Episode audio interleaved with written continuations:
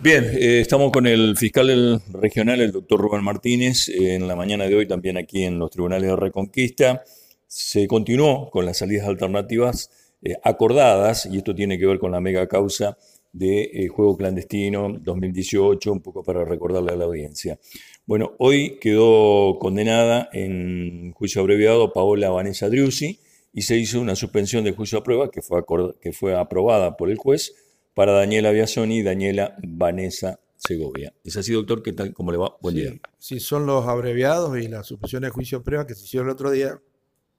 Simplemente que estas mujeres no habían venido Así que se le aplicó la misma regla de conducta. Este, yo que acá me parece importante un tema que parecería que no, lo es, pero sin embargo tiene su importancia, que es que hagan el curso de juego responsable de la ludopatía.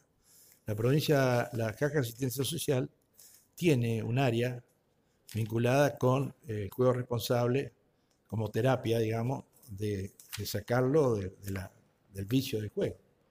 Entonces, lo vamos a organizar en el primer semestre del año que viene y después lo vamos a hacer en forma, en forma continuada para poder ir brindando. La gente desconoce, acá por lo menos se desconoce cuáles son los efectos nocivos de, la ludopatía, que es el impulso eh, irrefrenable de, jugar, de, apostar. Entonces, acá hay muchísima gente, pero además tenemos que brindarle la posibilidad de que eh, hagan dinero por otro lado porque la cantidad de levantadores de quinela que hay por las calles, muchos lo hacen para juntar más. Y eso habrá que buscar de la vuelta, eso ya, ya escapa. Ah, Pero también es un mensaje muy claro hacia las autoridades.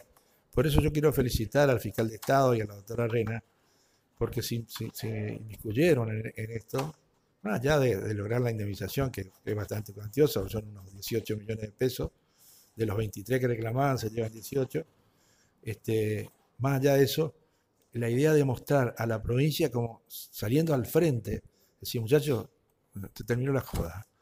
Eh, esto de ahora en más es así. Y me parece muy importante eso. Primero porque para los agencieros oficiales, porque le da un respaldo, la agenciero oficial tiene que tener la agencia habilitada, tiene que emplear gente, tiene que pagar la luz, tiene que, bueno, una serie de obligaciones y, y no soporta la competencia desleal. Así que me parece que el mensaje que la provincia da es muy interesante. Bien, para recordarle a la audiencia, entonces, Paola Drossi fue condenada a tres años eh, condicional, más regla de conducta eh, y prisión en suspenso. Es importante en la, en la prisión en suspenso que en realidad es lo que se suspende es la ejecución de la pena. Esa suspensión está sujeta al cumplimiento de reglas de conducta. Si esa regla de conducta no se cumple, se puede solicitar una audiencia, se acredita que no se cumplieron y se revoca la suspensión, con lo cual se convierte en efectiva. Y allí la importancia. Yo les puedo asegurar que entre no tener ninguna condena y tener una condena de ejecución condicional, conviene no tener ninguna. Porque uno está al filo de la navaja y dura entre 4 y 10 años, le dura ese antecedente. 10 años para delito doloso y 4 años para cualquier tipo de delito. Entonces es un tema muy, muy interesante. Te agradezco. Bueno, gracias, gracias. La palabra del fiscal regional, el doctor Rubén Martínez.